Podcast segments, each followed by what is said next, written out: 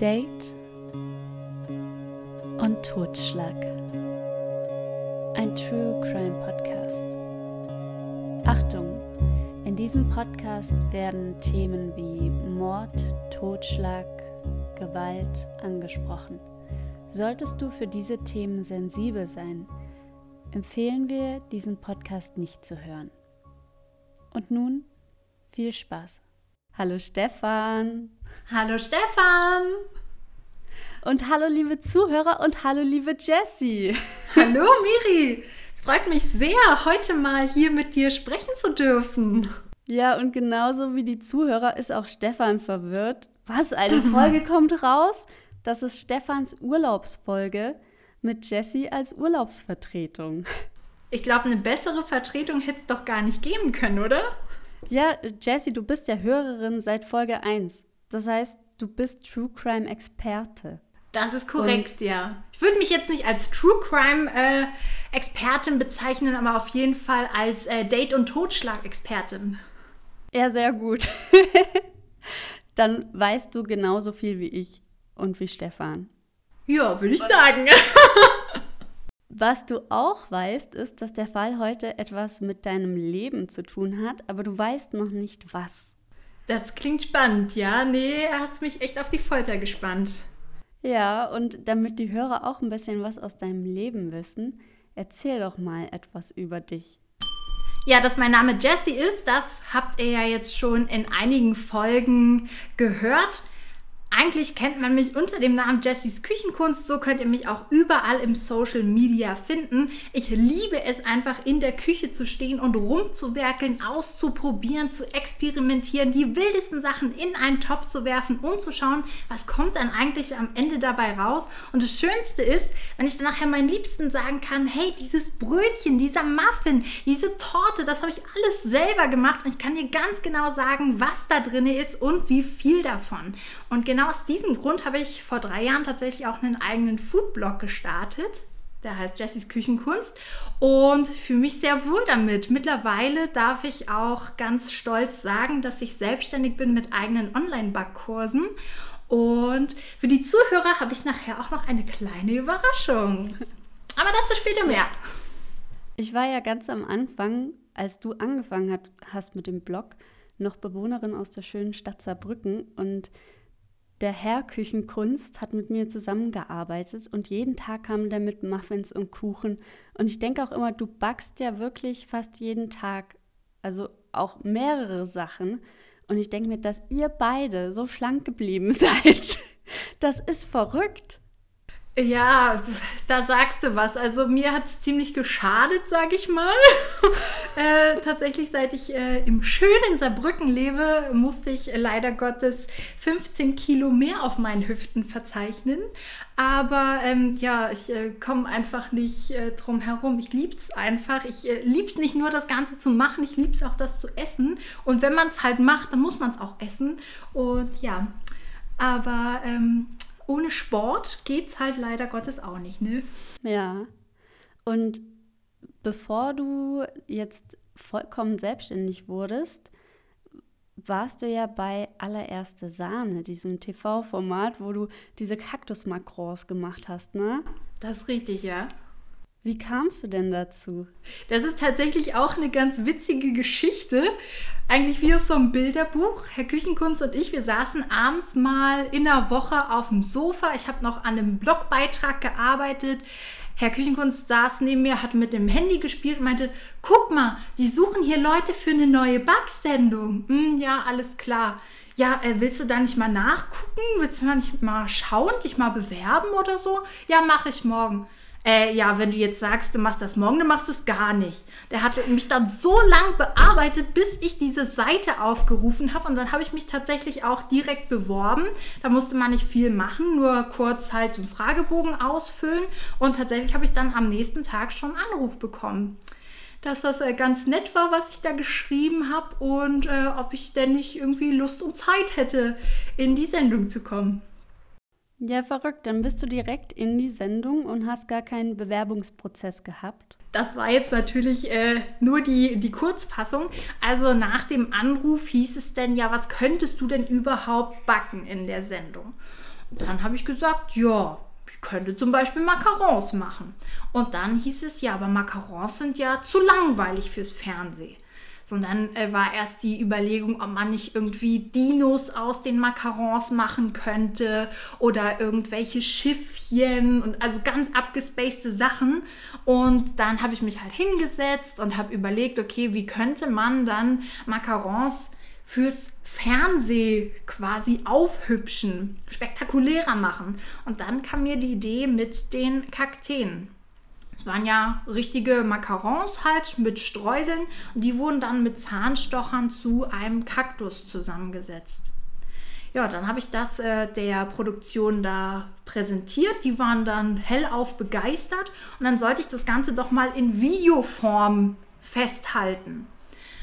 Ach, du, ich musste nachher das Ganze dreimal vor der Sendung backen bis dann die Produktion gesagt hat, ja, okay, so machen wir das jetzt. Dann musste ich das, das war ja dann auch in so einem, ähm, in einem kleinen Blumentopf. Dann war der Blumentopf erst ein Muffin, dann war erst ein, ein eckiger Muffin, dann war es ein runder Muffin und nachher hat man sich dann doch für Wiener Boden entschieden, der halt einfach wirklich in einen Tontopf gekrümelt wurde. Das war ähm, doch alles nicht ganz so easy, wie es sich vielleicht gerade angehört hat. Ja, verrückt. Und vor allem, das war ja nur ein kleineres Fernsehprojekt. Bei größeren Fernsehprojekten, da läuft das ja sicher viel, viel länger und aufwendiger. Und wir reisen heute auch in die Filmindustrie. Uh. Und zwar weltweit. Okay, cool. Spannend. Wir beginnen mit Sarah. Sarah ist Maskenbildnerin. Doch nicht nur eine Maskenbildnerin, nein, sie hat es geschafft, in eine der renommiertesten Maskenbildneragenturen Londons zu kommen, mhm. um vermittelt zu werden. Diese Agentur vermittelt Maskenbildnerinnen an Filme der ganzen Welt. Doch da es sich hier um die besten der Maskenbildnerinnenlandschaft handelt, werden sie natürlich auch angefragt. Jessie, du wirst ja manchmal auch für bestimmte Produktionen angefragt oder um äh, einen Schokoladen-3D-Drucker zu präsentieren. Wurdest du auch mal angefragt, nicht wahr? Das ist richtig, ja, dass du dich daran erinnern kannst. Und da kannst du uns vielleicht in den nächsten Schritten ein bisschen helfen, ob das seriös klingt. Und zwar, die in Vietnam berühmte Filmproduzentin Lee Doan Z kontaktierte die Agentur von Sarah um anzufragen, ob Sarah als Leiterin des Bereichs Maskenbildner für einen Kung-Fu-Film mit dem Namen Masters mitarbeiten will.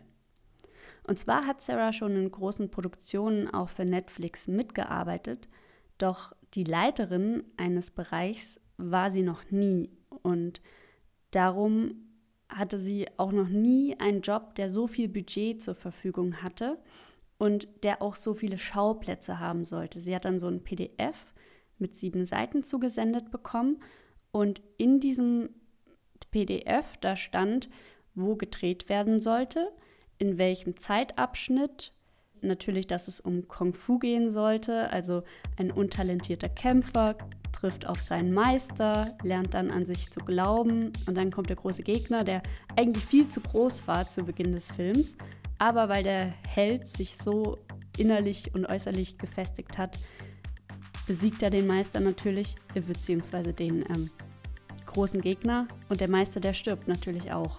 Mhm. Kurz vor dem Kampf. Mhm. Das ist dann nochmal dieses runter. Also die Geschichte, die ist uns allen klar. Ja. Aber der Film sollte dadurch sehr viel Geld in die Kassen spielen, dass vor allem sehr bekannte Schauspieler, zum Beispiel aus bestimmten Star Wars-Filmen und Martial Art-Filmen, ähm, mitwirken, bekannt werden. Ja, das ist ja dann immer ein guter Publikumsmagnet. Ne? Es äh, lockt ja immer viele Leute an, bekannte Schauspieler, muss ich sagen, äh, kenne ich von mir genauso. Ich gucke manche Filme auch nur wegen den Schauspielern. Aber kriegst du auch, bevor du irgendwie ein Produkt vorstellst oder so, ein PDF zugesendet, in dem da steht, um was es sich handelt und du kannst dann zu oder absagen? Also ein PDF kriege ich jetzt nicht, meistens eine E-Mail, in, in der halt kurz geschildert wird, um was es geht. Und dann, je nachdem, was es halt ist, lasse ich mir das Ganze auch zuschicken, um das ausgiebig vorher zu testen. So, und wenn mhm. dann meine Tests, sage ich mal, gut ausfallen, dann sage ich, ja, okay, ich mache das. Wenn ich von vornherein schon kein Interesse daran habe, dann äh, lehne ich da auch freundlich ab. Kommen auch manchmal so Mails, wo du denkst, das klingt schöner, als man es sich erträumen kann und dann schaust du, ob es seriös ist oder unseriös? Ich sag mal, ich freue mich über jede Anfrage, die ich kriege. Ähm, ja, dass jetzt mal was äh, richtig äh, cool war und wo ich den Haken gesucht habe, das gab es eigentlich noch nicht. Also es gibt äh, so Kooperationen, über die ich mich sehr, sehr freue, wo ich denke, oh cool aber dass das dann unseriös ist, weil es dann auch Marken sind, die man kennt und da hinterfragt man eigentlich auch nicht. Ich zumindest nicht. Also Sarah, die hinterfragt diese Stelle, die sie bekommt, weil es einfach viel größer ist, als sie es jemals gehabt hat. Und darum schreibt sie der Produzentin eine Mail, ob sie sich bei Head of Mask, also Leiterin im Bereich Maskenbildner, nicht verschrieben hat. Und die Produzentin meint, nein, sie habe sich nicht verschrieben und durch verschiedene Kolleginnen von Sarah mitbekommen, wie zuverlässig und gewissenhaft sie arbeitet. Und darum sei sie die perfekte Wahl für das Projekt. Die Namen, welche in der Mail der Produzentin geschrieben werden, sind tatsächlich Menschen, mit denen Sarah schon mal zusammengearbeitet hat. Und darum freut sich Sarah über das Angebot und auch, als sie erfährt, dass sie 205.000 US-Dollar Gehalt bekommen wird. Das ist eine ganze Menge auf jeden Fall. Ja. Und sicher war es bei dir ja auch so, Jessie, bevor ihr allererste Sahne gedreht habt, da habt ihr euch die Küche nochmal anschauen dürfen. Das ist korrekt. Habt geschaut, wo was ist. Das ist genau. korrekt, ja.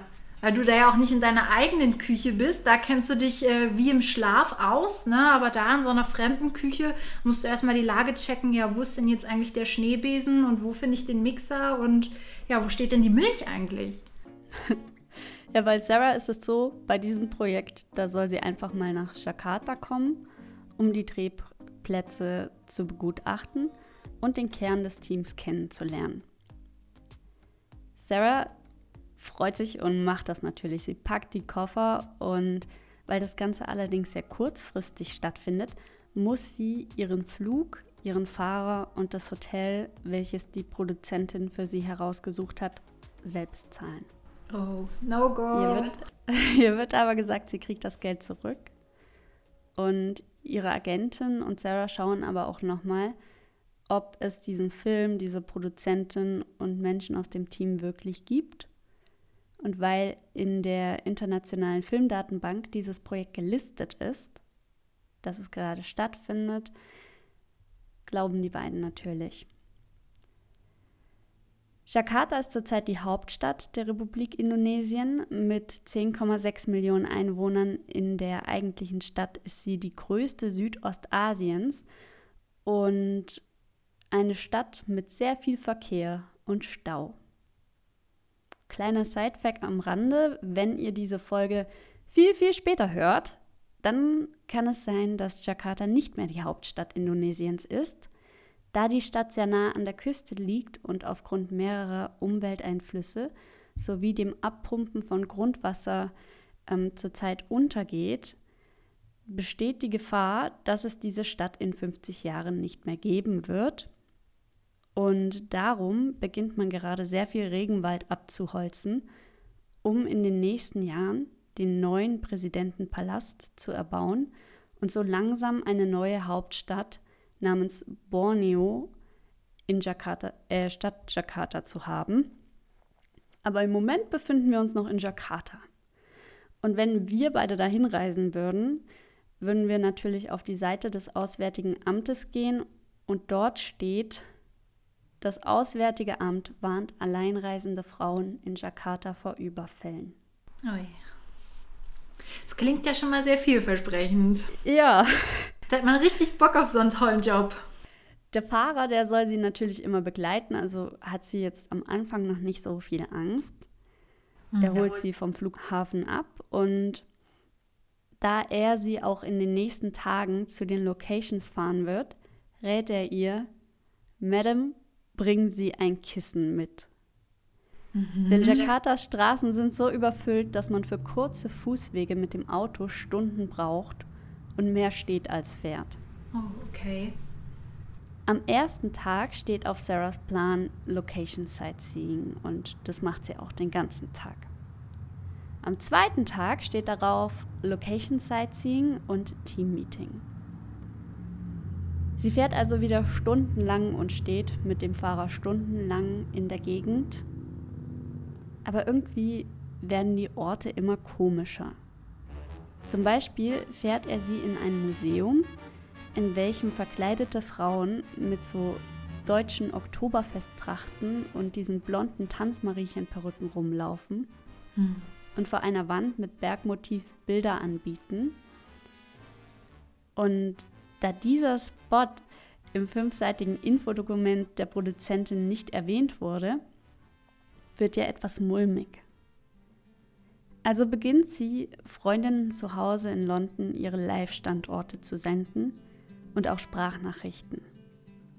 Und da beschreibt sie, wie sie sich gerade fühlt und wie komisch das Ganze wird, denn irgendwie fahren sie immer weiter weg und in immer dunklere Gassen.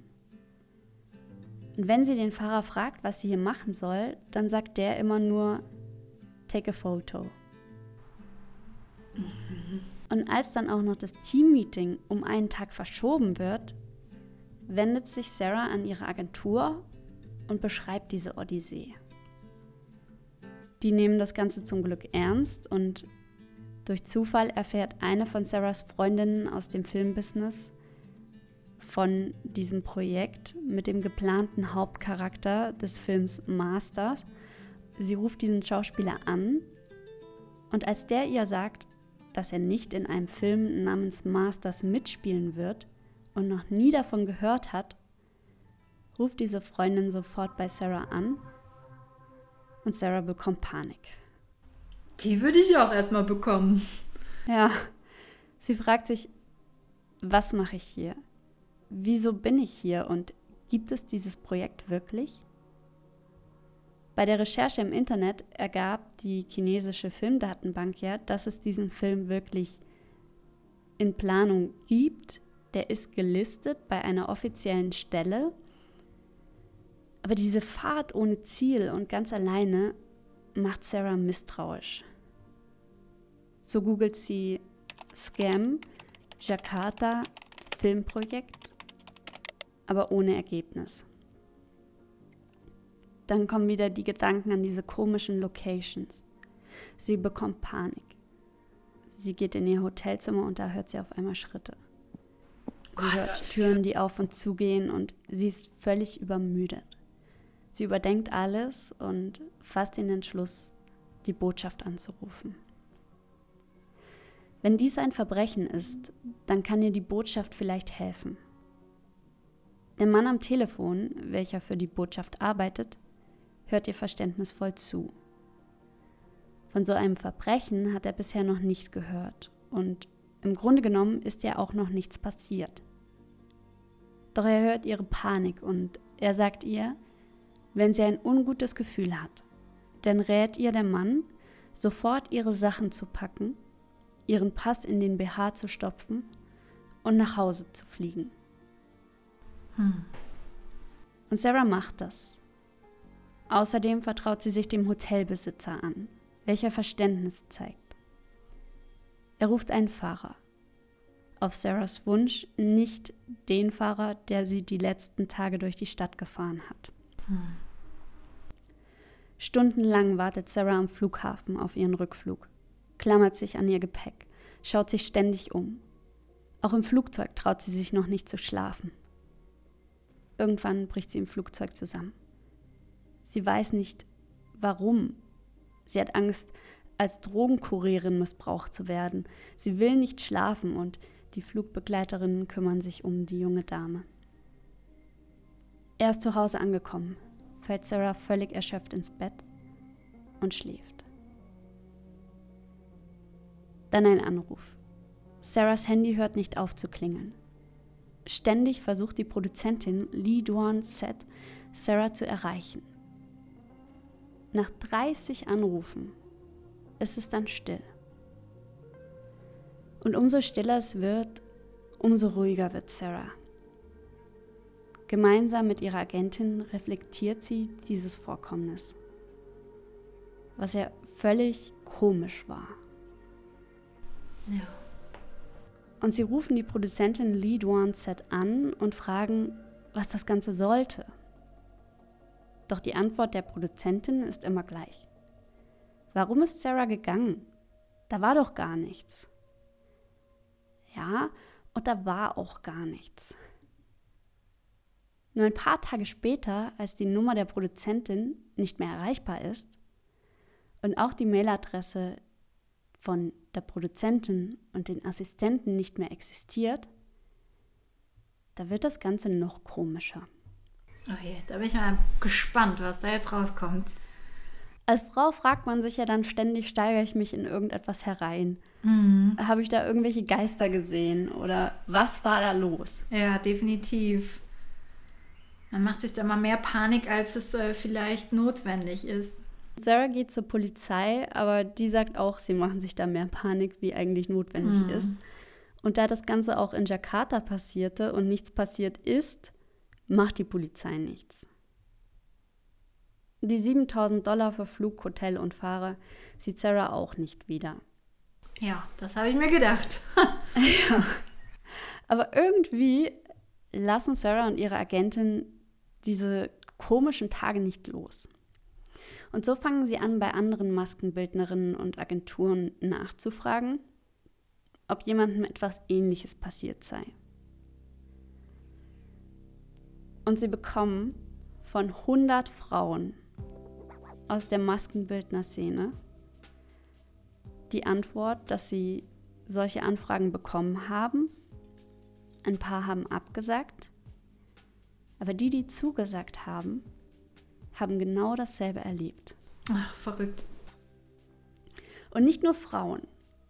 Auch Hollywoods berühmtester Personal Fitness Trainer bekam eine Anfrage für den Film, den es gar nicht gibt. Und er ist länger geblieben wie Sarah. Und da ist etwas noch komischeres passiert. Oh je. Eine Produzentin namens Dee Beckisch fragte, anderer Name, aber wir können uns schon denken, selbe Unbekannte. Mhm. Sie fragte ihn an für einen Job in Jakarta. Der Fitnesstrainer, der heißt Eddie, flog nach Jakarta. Er bekam dasselbe Hotel, denselben Fahrer und er fuhr tagelang durch Jakarta. Jetzt, Jessie, wie könnte man das Ganze denn noch verrückter erleben? Was denkst du, ist da passiert?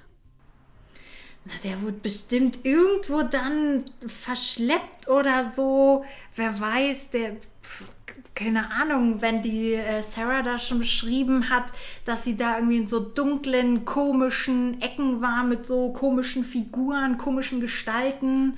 Das wurde bestimmt immer noch ein bisschen abstruser und irgendwann, vielleicht wurde der irgendwo festgehalten, vielleicht sollte der irgendwie keine Ahnung, vielleicht wollten die da jemanden haben. Keine Ahnung, weiß ich nicht. Es wird auf jeden Fall, glaube ich, äh, wirklich sehr äh, confused. Ich hätte das auch gedacht. Aber auf das, was kam, wäre ich nie gekommen. Okay. Eddie bekam nachts Anrufe der Produzentin, in der er erotische Sextalk-Vorsprechen halten sollte. What? okay. Als Fitnesstrainer war ihm das Ganze dann irgendwann viel zu bunt und er flog nach Hause und als die Produzentin ihm dann drohte, seine Karriere zu beenden, ging Eddie zum Anwalt. Ja, richtig so. Der Anwalt kontaktierte den Anwalt von Dee Beckisch, denn Dee Beckisch ist eine tatsächlich existierende Person. Doch die Beckisch und ihr Anwalt reagierten geschockt. Ah. Die echte Die Beckisch konnte nämlich bezeugen, niemals mit Eddie Kontakt gehabt zu haben. Und sie ist schockiert, dass jemand in ihrem Namen dies macht. Und so engagiert sie eine Privatermittlerin, die dann herausfand, dass es noch mehr Menschen gibt, die Anzeige gegen die Beckisch vorhatten. Ach, krass. Außerdem findet die Privatermittlerin heraus, wie viele Produzentinnen desselben angeschuldigt werden. Und wir machen das mal kurz. Also 2018 werden sechs Produzentinnen angeschuldet, 120 Personen in eineinhalb Jahren so etwas wie Sarah und Eddie Hm. gebeten zu haben. Hm. Das bedeutet, pro Produzentin in eineinhalb Jahren wurden 20 Personen verarscht. Krass, ja. Ha. Die Dunkelziffer ist hier sehr hoch, da es viele gibt, die sich erst später meldeten, darauf reingefallen zu sein.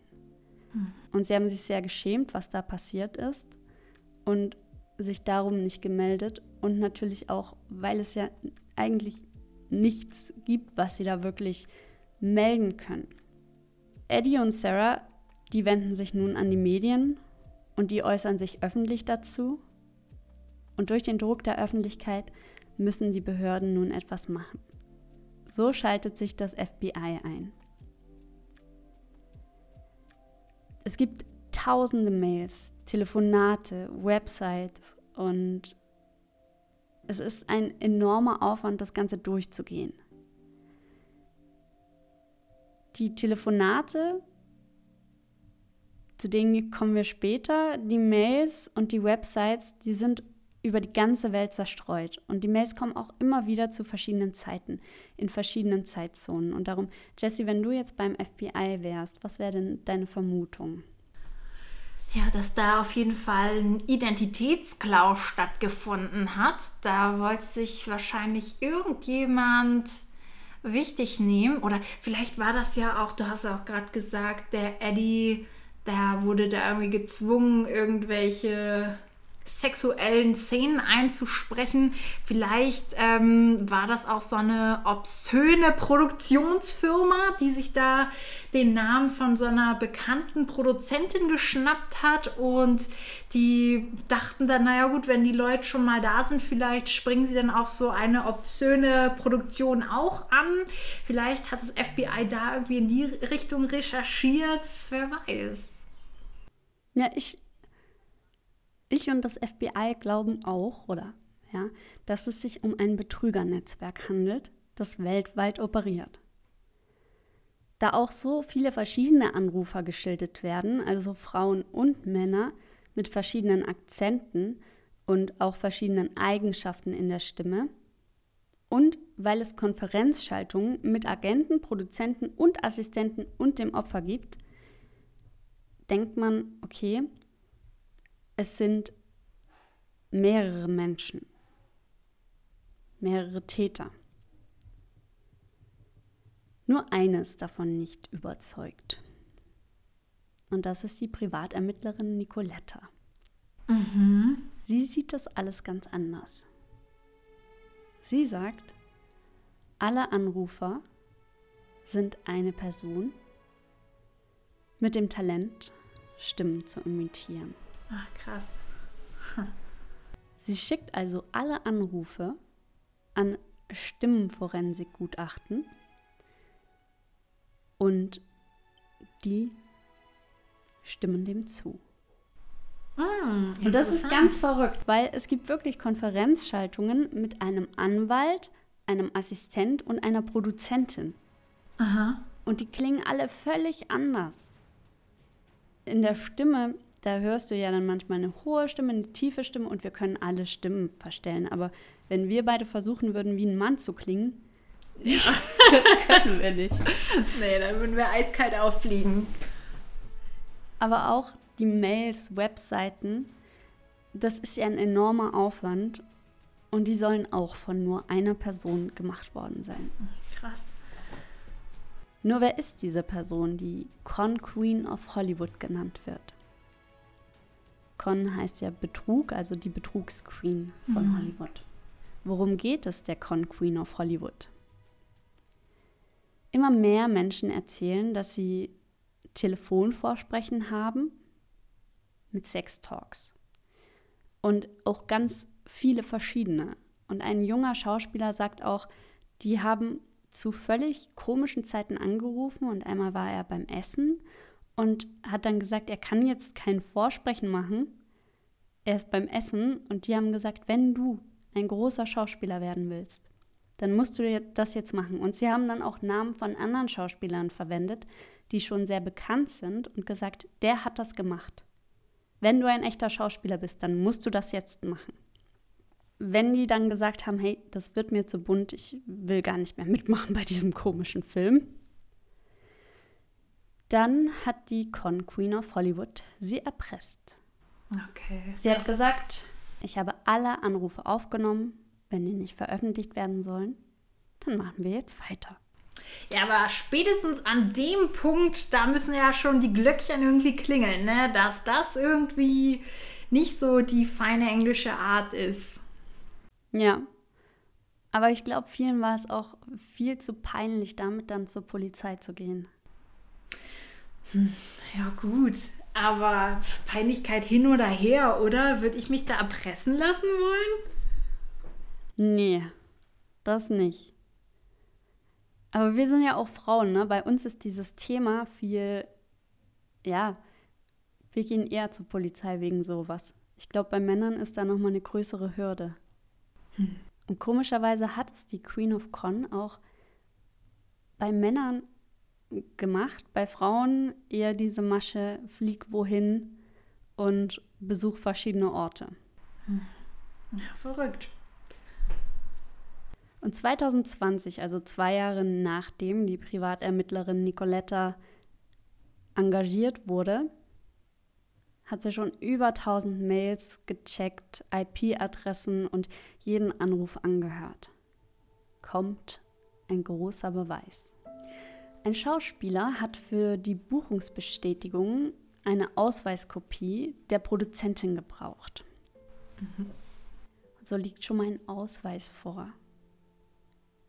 Aber von einem Mann. Mhm. Gavin M. Barney wie der Mensch auf dem Ausweis heißt. Dieser Mensch, den gibt's nicht. Ja, wer hätte das gedacht, ne? Aber mit so einem Bild kann man ja auch einiges anstellen. Und so findet Nicoletta heraus, dass es eigentlich Hagobind Punjabi Tihail Rabani ist. Alles klar. Er ist 41 Jahre, geboren in Indonesien und lebte während der Taten in London. Und er hatte sehr, sehr viele Identitäten. Sehr viele Ausweise und jetzt fragt man sich, wer hat so viel Zeit für diese ganzen Taten? Tja, das fragt man sich echt. Also da muss ja auch ganz schön viel Langeweile hinterstecken. Jesse, was glaubst du, macht er beruflich? Ah, der wird irgendwas in der IT-Branche bestimmt machen. Der wird das vielleicht neben seiner Arbeitszeit da machen. Jeder denkt, der ist konzentriert dabei, irgendwelche Programme zu programmieren und dabei verarscht er da die ganzen Hollywood-Leute. Also, Jesse. Er ist Food-Influencer. Ach, hör auf! oh Gott. 150.000 Follower auf Instagram er testete sehr gerne Restaurants von Starköchen und er darf fast überall umsonst essen, muss nirgendwo zahlen. Sein Vater, der zu der Zeit schon tot war, war ein bekannter Filmproduzent und Drehbuchautor in Indonesien. Das erste Mal war unser Food-Influencer und Queen of Con 2000 im Gefängnis wegen eines Betrugs und dann kam im Gefängnis der erste Betrug, der der Con Queen of Hollywood etwas ähnlich war. Und zwar hat er damals mit einem unerlaubt gehabten Handy bei der Botschaft angerufen und sich als drei Attentäter ausgegeben, einen Amerikaner, einen Russen und einen Iraner, und behauptet, er habe Bomben gelegt. Hagobind Punjabi Tahir Ravani, unser Food-Influencer Con Queen of Hollywood, ging es nicht um Geld. Und er war auch nicht krank im Sinne einer Psychose oder so. Er hatte einfach nur Lust, Menschen zu manipulieren, testen, wie weit sie gehen und sie in seiner Sprache zu pranken. Ach, verrückt, ey. und es gab tatsächlich Menschen, die sind sechsmal nach Jakarta geflogen und haben gedacht, das sei alles echt. Gibt's ja gar es gab nicht. auch ein Opfer, das ist ein Drehbuchautor, der ist auch über sechsmal hingeflogen und er war der Einzige, der die Con Queen of Hollywood tatsächlich in echt gesehen hat. Und zwar ist er so oft hingeflogen, dass irgendwann Hangwort Punjabi Tahira war, Food Influencer Queen of Con, ähm, gedacht hat, okay, jetzt muss der irgendwann mal ein Team treffen. Und er hat sich dann als Assistent ausgegeben und hat gemeint, ja, er, er musste den einfach mal in echt sehen. Und dieser Drehbuchautor, der hat sehr viel Geld damit verloren, hat sehr viel Zeit damit verloren, aber er hat gerade seinen ersten Plot gedreht und zwar über eine Serie, in der er von seinen Vorkommnissen da erzählt, die sich über ein Jahr äh, gezogen haben. Und vielleicht sehen wir das Ganze bald auf Netflix. Uh. Ende 2022 wird es dann auch den Prozess mit den tausenden Opfern geben. Wow. Krass. Und Jessie, du bist ja auch Food-Influencer. Du backst ja selbst, aber dieses ganze Drumherum, ne? Ich merke jetzt schon, wenn ich den Date und Totschlag Instagram-Kanal und dann noch Facebook und YouTube habe ich ja nicht mal auf Date und Totschlag, wenn ich das alles managen muss und soll und das dauert ja Stunden und du hast ja sicher auch Stunden des Tages damit zu tun, zu pflegen, dass die Community da bleibt, ähm, dich um schon Menschen zu handeln, die schon einen Backkurs gemacht haben und dann um die neuen. Da kriegt man sowas doch gar nicht unter. Nee, ich frage mich auch, wie der das gemacht hat. Vor allem, der hatte ja auch eine recht hohe Reichweite. Wie hat er das denn geschafft? Der musste ja irgendwann auch mal Content produzieren und so wie du es gerade schon gesagt hast, das ist eigentlich ein Fulltime-Job. Ne? Also gerade wenn du so viele Kanäle auch bespielst, da bist du ordentlich ausgelastet. Und wenn du da noch so viel Zeit hast, so arme Menschen zu verarschen, na Halleluja, dann äh, ja, weiß ich auch nicht, wie der das geschafft hat als Food-Influencer. Verrückt. Wie viel Zeit brauchst du denn am Tag für, für die ganzen Influencer-Sachen? Also wenn wir jetzt mal sagen, nur Instagram, Facebook, YouTube und dann noch Mails beantworten. Ja, also ich takte mir meinen Tag schon so ein, dass ich acht Stunden Arbeitszeit damit verbringe. Also ich fange meistens so gegen neun, halb zehn an dann überdenke ich erstmal kurz, also ich brainstorme kurz, okay, was steht heute an, was mache ich zuerst, was mache ich dann, wie strukturiere ich heute meinen Tag. Meistens fängt es so an, dass ich mir überlege, okay, dieses Rezept, das wird heute ausprobiert. Dann geht es in die Küche, dann wird das Ganze ja, gebacken und nach dem Backen wird das Ganze fotografiert. Dann werden oftmals die Bilder gleich gesichtet. Wenn das Rezept gut ist, dann wird es auch gleich abgeschrieben. Und dann werde ich äh, tatsächlich immer schon so einen Blogbeitrag vorbereiten oder zumindest so einen Instagram-Beitrag. Und dann, ja, wenn dann noch Zeit übrig ist, dann tatsächlich gibt es dann ähm, ja, entweder ein YouTube-Video oder so ein Real-Video für Instagram. Das versuche ich auch immer noch an einem Tag zu machen. Wenn mein Rezept, was ich morgens vorbereite, etwas aufwendiger gewesen ist, dann gibt es am Nachmittag eher so ein ganz kleines, schnelles Video. Heute darf ich es mal kurz verraten. Am Vormittag gab es Eclairs, die ein bisschen aufwendig waren. Und jetzt am Nachmittag habe ich Ketchup gemacht im Short-Video. Der ging dann ein bisschen schneller. Und jetzt habe ich das Date mit dir, was ich auch als äh, Arbeitszeit quasi anrechne. Und wenn wir hier fertig sind, dann geht es äh, weiter mit der Bildbearbeitung beziehungsweise mit einer Kursausarbeitung, denn seit geraumer Zeit darf ich mich ja auch glücklich schätzen und darf selber Backkurse anbieten und da ist es natürlich auch immer von Vorteil, wenn man da immer gut neue Kursthemen ausarbeitet. Und das habe ich mir für heute auch noch auf die Liste geschrieben. Also du siehst, mein Tag ist da sehr ausgefüllt auf jeden Fall. Und wenn dir mal ein Kuchen nicht gelingt, machst du den dann nochmal? Es kommt drauf an, wie viel Nerv das dann gekostet hat. Also wenn ich weiß, wo mein Fehler lag, dann probiere ich es auf jeden Fall nochmal aus. Ich bin nämlich sehr, sehr ehrgeizig. Mich wurmt das extrem, wenn mir etwas nicht gelingt. Und ähm, wenn ich weiß, wo mein Fehler lag, beziehungsweise wo ich denke, was ich da verbessern könnte, dann probiere ich es auch relativ zeitnah nochmal aus. Aber wenn ich sage, nee, so ein Scheiß, dann ähm, ist das abgehakt, dann lasse ich es. Unsere Queen of Con, unser Queen of Con Food Influencer, der ist auch in Hotel, äh, in Restaurants gegangen und hat da Bilder vom Essen gemacht, was ja dann alles so ein bisschen einfacher macht. Hm. Aber also ich kenne das von meinem privaten Kanal.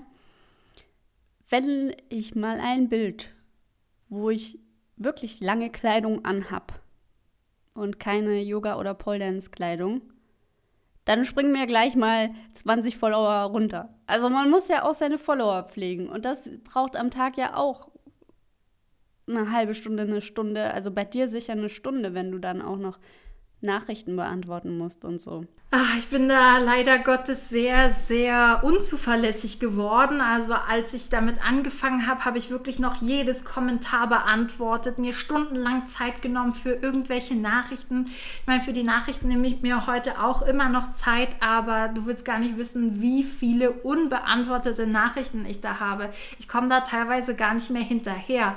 Das ist, äh, tut mir im Herzen unendlich leid. Ich gebe mir da auch wirklich viel Mühe, aber es gehen leider Gottes auch sehr, sehr viele Nachrichten unter. Ähm, ja, dafür versuche ich aber immer meine Stories zu pflegen, immer da zu posten, was gerade so aktuell ist, was gerade so im Küchenkunstuniversum stattfindet. Ich hoffe, da sind mir die Leute auch nicht so böse, wenn da auf die ein oder andere, das sieht aber toll aus, Nachricht nicht geantwortet wird. Ja. Und Stefan und ich, wir waren ja ganz äh, gespannt, wie du Buchteln erklärst, ne? Die beliebten Buchteln. Buchtelexperte. Ja, tatsächlich habt ihr das ja mal in einer Folge so ein bisschen auseinandergenommen. Da hast du ja irgendwie gesagt, ja, Dampfnudeln, das ist doch das gleiche wie Buchteln. Und äh, nee, tatsächlich nicht. Da gibt es ja so viele verschiedene Sachen. Da gibt es ja auch noch die Gernknödel. Ne? Das ist alles was, was anderes. Der Unterschied zum Beispiel zu den Buchteln ist ja, dass sie gefüllt sind. Ne? Da gibt es auch verschiedene Füllungen. Man kann sie mit Marmelade füllen, man kann sie mit Pflaumenmus füllen, kann sie auch mit Puddingcreme äh, füllen. Da gibt es äh, tausend verschiedene Möglichkeiten. Und die Dampfnudeln beispielsweise, die isst man eigentlich nur mit Vanillesoße, die sind ungefüllt, die werden auch ganz, ganz anders zubereitet als die Buchteln.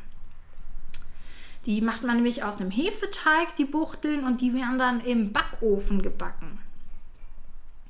Das ist ja bei der Dampfnudel nicht so eine Überraschung dabei. Hat die was mit Buchteln zu tun? Ich habe eine Überraschung dabei, nämlich ein ganz tolles und eigentlich auch einfaches äh, Buchtelrezept. Wie ah. gerade schon angekündigt, das Ganze wird ja aus einem Hefeteig gemacht. Der Hefeteig kann manchmal so eine kleine Diva sein. Ein paar Sachen gibt es da zu beachten, aber wenn man die beachtet, dann gelingen dir wunderbare, leckere Buchteln.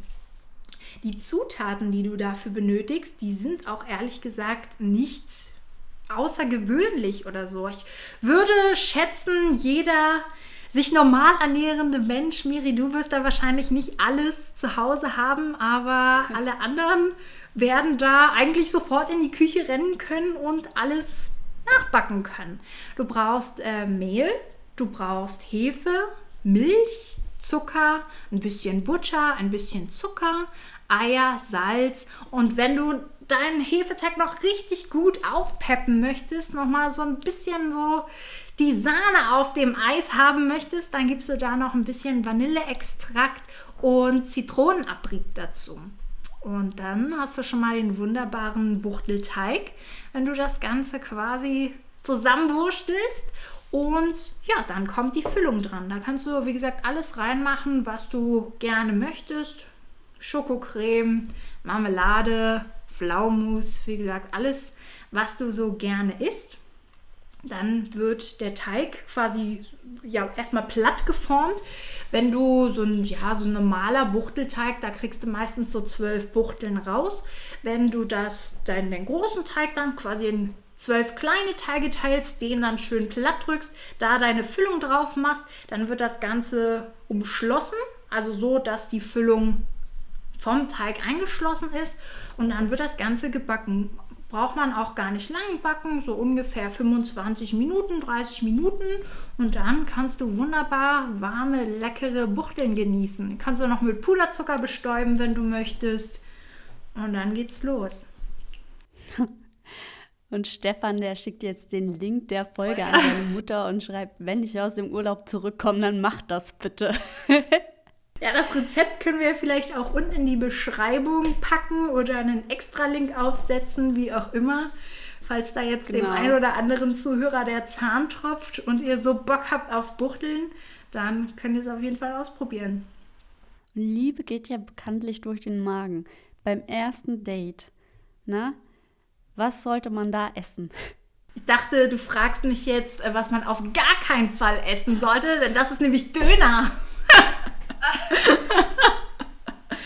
Das geht gar nicht. Auch so Spaghetti, ne? So schöne Spaghetti Bolognese, oh mein Gott. Das, also, aber obwohl, vielleicht sollte man das mal austesten beim ersten Date, ne? Wenn der Typ dann noch nicht weggerannt ist, oh, dann. Dann sollte man, glaube ich, an dem festhalten. Ja, aber ansonsten. Das ist in Baden-Württemberg ja gar nicht so bekannt, aber im Saarland gibt es ja sehr viele kleine Buden, wo man Nudeln kaufen kann. Also Nudeln mit Bolognese, Nudeln mit Käsesoße. Es gibt hier Nudelhäuser im Saarland und in Baden-Württemberg gibt es das gar nicht. Ich kannte das vorher tatsächlich auch nicht. Das war, also bei uns ist das ein ganz normaler Nudelauflauf. Ne? Herr Küchenkunst, der hat mir auch immer so von Rigatoni vorgeschwärmt. Ich dachte, mein Gott, was, was muss das denn sein? Ne? Ich, kannte Rigatoni halt immer nur als diese Nudelsorte. Ich dachte, um Gottes Willen, was, ist denn das für eine außergewöhnliche Speise hier im Saarland? Ne? Und dann hat er gesagt, komm, wir gehen das mal essen. Und ich dachte mir, das ist Nudelauflauf. Was ist da jetzt so besonders an dem Nudelauflauf? Da, also, ja, so Sachen gibt es auf jeden Fall. Ja, aber wenn die Nudeln da rausgeschöpft und reingemacht werden, die schwimmen da ja richtig in der Soße, die sind weich. Ich glaube, meist, wenn man auch bei so einem Nudelhaus im Saarland isst, dann macht man das zu später Stunde und äh, da schmeckt alles gut. Da schmeckt alles gut, ja. Jetzt äh, werden die Nudelhäuser sich wahrscheinlich auch immer freuen. Jetzt kann man ja wieder feiern gehen und das ist genau die Situation, die du gerade beschreibst. Ne? Wenn man eh nichts mehr mitkriegt, dann schmeckt alles gut. Und wie hast du denn, du bist jetzt ja schon, wie lange bist du jetzt schon mit dem Herr Küchenkunst zusammen? Im November wären es acht Jahre. Wow! wie habt ihr euch denn das erste Mal gedatet? Aber das war eigentlich total witzig. Wir haben zu dem damaligen Zeitpunkt ja beide noch in Berlin gelebt. Und Herr Küchenkunst kannte sich da noch nicht so gut in Berlin aus. Und er hat aber vorgeschlagen, lass uns doch auf dem Alexanderplatz unter der Weltzeituhr treffen. So, und jeder normal denkende Mensch weiß ja, Berlin ist eine Metropole. Der beliebteste Touristenplatz in Berlin ist der Alexanderplatz. Da war Himmel und Hölle unterwegs. Ne? Also Massen von Menschen. Und das hat auch ein bisschen gedauert, ehe wir uns da getroffen haben, beziehungsweise dann zueinander gefunden haben. Und dann äh, ging es aber los. Dann hatten wir uns endlich gefunden in dieser riesengroßen Menschenmasse und dann äh, sind wir ganz klassisch in ein Café gegangen und haben Kaffee getrunken. Oh. ja. Sehr süß. Ganz unromantisch, ganz unspektakulär eigentlich. Was? Im Film treffen die sich doch immer an so Orten und dann 100 Menschen und dann treffen sich die Blicke. Ja, äh, genauso war es auch tatsächlich. Ich hatte ihn dann äh, gefunden gehabt und wollte erst noch mal so, so einen kurzen Augenblick für mich haben, so dass die ganze Gestalt so auf mich wirken lassen und schwupp in dem Moment haben sich aber unsere Blicke getroffen. Er hat mich dann auch gesehen und dachte ich, okay, komm, jetzt gibt's kein Zurück mehr, jetzt geht's los, jetzt äh, verbringst du hoffentlich den schönsten Tag deines Lebens. Ja, als Frau macht man das ja gern erstmal anschauen. Also mir ging es so, als ich noch Tinder-Dates hatte, dass ich die erst angeschaut habe und dann gehofft habe, bitte seh mich nicht, ich will rennen, weil die oft so klein waren. Also ganz anders wie auf den Bildern. Ja. Aber jetzt habe ich ja den Küchenchef. Jetzt sind alle verwirrt, die, die mit dem Namen Küchenkunst, Küchenchef. ja, witzig. Ja. ja. ich bin ja gespannt, was Stefan dann nach seinem Urlaub erzählt hat. Ob der auch jemand äh, auf einem großen Schiff gesehen hat und äh, vielleicht die Titanic gemacht hat, diesen Move. Oder ob sich jemand in seinen Apps gemeldet hat.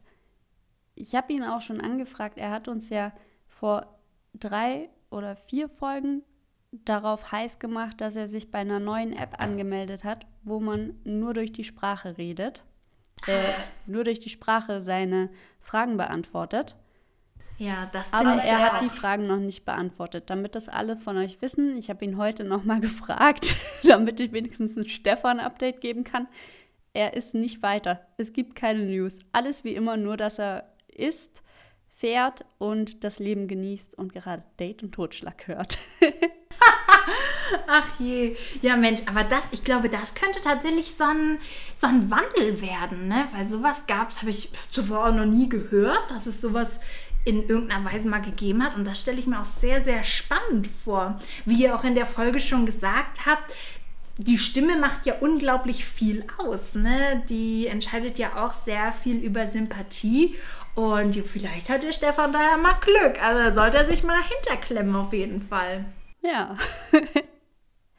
Ansonsten soll er einfach mal zu deinem Backkurs kommen. Da sind ja sind hauptsächlich Singlefrauen da. Ah ja, natürlich. Also für Stefan ist das natürlich die perfekte äh, Gelegenheit. Nicht. Also, ähm, ja, so würde ich das natürlich nicht äh, sagen, dass da ausschließlich Singlefrauen sind oder überwiegend. Das ist immer eine bunte Mischung. Mich überrascht das manchmal selber. Manchmal habe ich da echt junge junge, junge, junge Teilnehmer drin, die dann irgendwie so sechs, sieben, acht Jahre alt sind, die sich oh. da schon an leichten Sachen probieren. Da bin ich auch immer total äh, fasziniert von, weil in meinem Alter, also als ich in dem Alter war, sagen wir es so, äh, klar habe ich da immer mit meinen Eltern gebacken, aber die Technik war ja auch nicht so ausgereift. Ne? Und dass sich so junge Kinder dass die sich dafür schon begeistern können, dass die da Lust haben, alleine dann in der Küche zu stehen, mit meiner Anleitung da zu backen. Das äh, macht mich unglaublich stolz dann auch immer. Und am Ende, wenn ich dann sehe, wie stolz die auch über ihr Gebackenes sind, das, äh, ja, das lässt mein Herz immer sehr, sehr schmelzen. Aber auf der anderen Seite haben wir auch die etwas älteren Ladies, die dann äh, vielleicht sich auch mal an neuartigen Sachen probieren möchten ja, da ist eigentlich immer eine bunte Mischung. Ich freue mich auch immer über Männer in meinen Kursen. Das ist leider Gottes äh, so ein bisschen die Seltenheit, aber da bin ich auch immer total fasziniert, wenn die mir da von ihrer Backleidenschaft erzählen. Das äh, finde ich auch immer super schön. Ja, wir rufen alle Männer darauf auf, darauf auf, vor dem dritten Date unbedingt einen Backkurs machen, weil beim dritten Date trifft man sich ja anscheinend im Durchschnitt zu Hause. Mhm. Dann könnt ihr was Schönes backen, vielleicht sogar eine Torte. Aber dann bleibt die Frau für immer. Oh, ich meine, wir sehen es ja bei mir. Ich bin hier geblieben, weil es einen Kühlschrank voll mit Muffins blieb, äh, gab. Jetzt bin ich immer noch hier. Und es gibt immer noch Muffins. Ja, mega. Also ich glaube, damit kannst du Frauen auch wirklich rumkriegen. Ne? Also ich glaube, das ist auch mal so eine gute Gelegenheit für Stefan, wenn er dann irgendwann mal eine süße Lady nach Hause einlädt und da wirklich mal so einen Frankfurter Kranz hinzaubert oder so eine Torte vielleicht mit dem Namen der Auserwählten, oh, du, die wird Augen machen, die wird da Stefan die Füße küssen für und vielleicht bleibt sie dann auch für immer.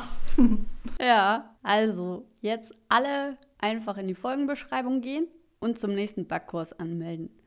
Männer sind auch in Kursen, also sicher auch bei den Backkursen so. Im Yogakurs ist es immer so, wenn ein Mann da ist, dann schauen den alle Frauen an. Und dann denken die, wow, was für ein Mann, der macht Yoga. Definitiv, ja. Also klar. Ich meine, von, bei Frauen geht man ja auch immer davon aus, dass die backen können. Ne?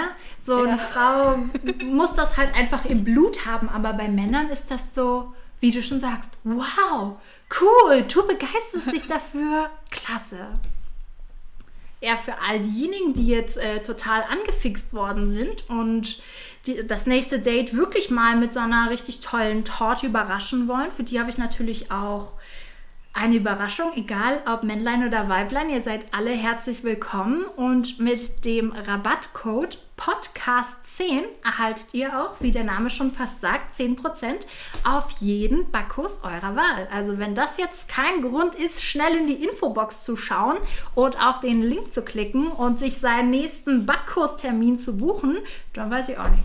Ja, ich auch nicht.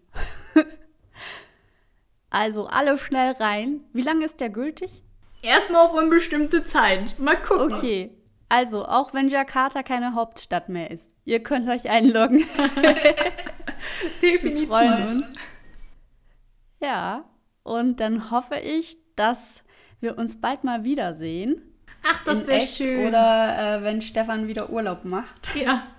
Vielleicht macht er ja ganz bald wieder Urlaub. Vielleicht gefällt es ihm ja. Vielleicht findet er ja wirklich auf Kreuzfahrt da die große Liebe und dann hat er eh nicht mehr so viel Zeit für dich dann springe genau. ich natürlich gerne wieder ein. Ich habe ja schon Angst, wenn, wenn der auf dem Schiff ist und dann eine andere Sporti kennenlernt, das war ja meine Position auf dem Schiff, dass er dann auf einmal eine neue Podcast-Partnerin hat. Ach, ich glaub, so schnell treibt da keiner ein Keil zwischen euch. Ihr seid doch so das gefundene Dream Team. Ja, ich hoffe es auch. ich wäre auf jeden Fall sehr äh, enttäuscht, und würde diesen Podcast dann auf jeden Fall boykottieren, sollte er eine andere Partnerin finden. Genau, Stefan, keiner hört dich ohne mich. Ja. Oder ohne, mein, ohne dass ich es produziert habe. so sieht's aus. Also alle jetzt auf Jessys Seite Podcast 10 reinschreiben, egal welches Jahr ist, egal ob Jakarta Hauptstadt ist oder nicht. Jessie, ich danke dir, dass du hier warst und hoffe, wir sehen und hören uns bald wieder. Ja, Miri, ganz, ganz herzlichen Dank auch an dich für die Einladung. Es hat mich sehr gefreut. Ich hoffe, ich konnte Stefan hier ehrenwürdig vertreten. Und ich hoffe, dass äh, die Folge viele Klicks hat und nicht gleich äh, nach den ersten Minuten abgedreht worden ist. Also, wenn ihr bis hierher zugehört habt, liebe Hörer, vielen Dank. Es war mir ein Fest. Wir grüßen Stefan. genau, liebe Grüße an Stefan. und dann hoffe ich auch, dass wir uns ganz bald wiedersehen. Mach's gut. Du auch. Bis Tschüss. dann, ciao. Das war Date und Totschlag. Ein True Crime Podcast. Nach dem Wunsch von Stefan und Miriam. Produziert von Stefan und Miriam. Yay.